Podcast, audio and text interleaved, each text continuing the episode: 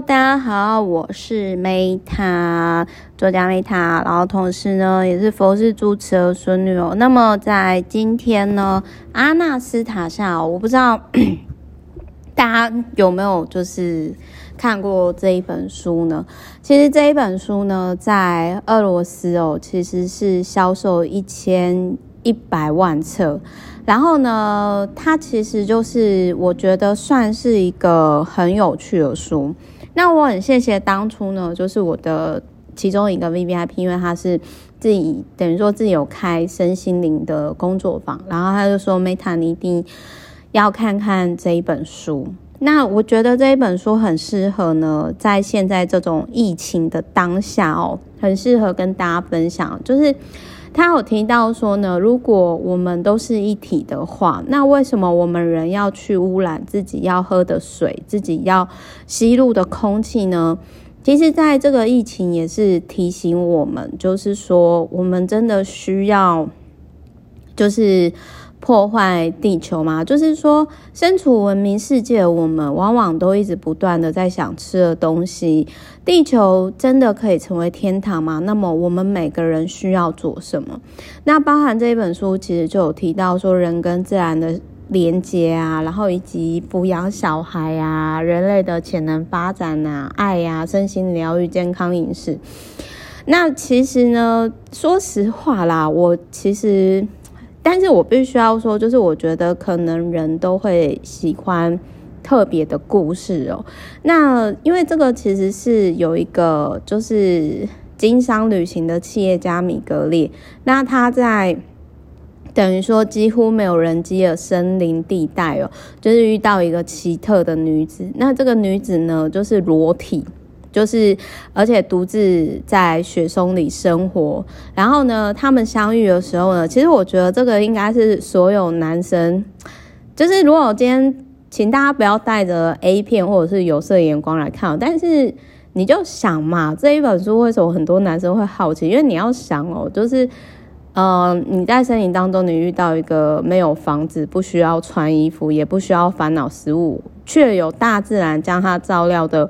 无微不至，然后这样的隐居的女子哦，居然可以，就是说可以提出很多看法，希望让地球人啊幸福快乐。然后反正她跟她相处三天以后呢。就是，其实我觉得这一本书，就是我那个时候其实在想说，我马上想到另外一个迪士尼的动画啦，就是《风中奇缘》，就有点类似说《风中奇缘》的俄罗斯的版本。然后这个女生呢，教了这个曾经以为自己很厉害的商业人士跟老板，让他去理解大自然的智慧。那我个人是觉得说，像。这种类型的故事，吼，我不是说不相信，而是我觉得说它一定有一些美化啦。因为我其实我后来就是说，包含，嗯，应该是这么说，就是像比如说，哎，等一下哦，嗯。哦哦，好，大家不好意思哦，因为就是 刚刚整个那个荧幕啊，就是突然的，就是突然的，就是呃不见了，然后就是不好意思，不好意思。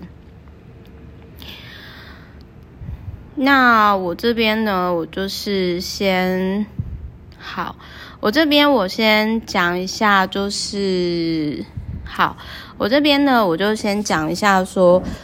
因为其实，如果说我我我是觉得啦，就是说，不是说我不相信这个故事的真实性，就是这本书某些程度上我还蛮认同的。但是呢，你就看嘛，我这样讲好了，你想想看，《风中奇缘》女主角保加康蒂，她在都市生活，她会快乐吗？那因为后续好像这个女生她其实是跟她的先生，也就是那个生意人，然后就是又回到都市生活。那我我就我知道，就是说他们后续啦，其实是有成立相关的机构与基金会。好，我这样解解释一下，就是这个作者好了。这个作者呢，其实就是他在西伯利亚的泰加林遇到了阿纳斯塔夏。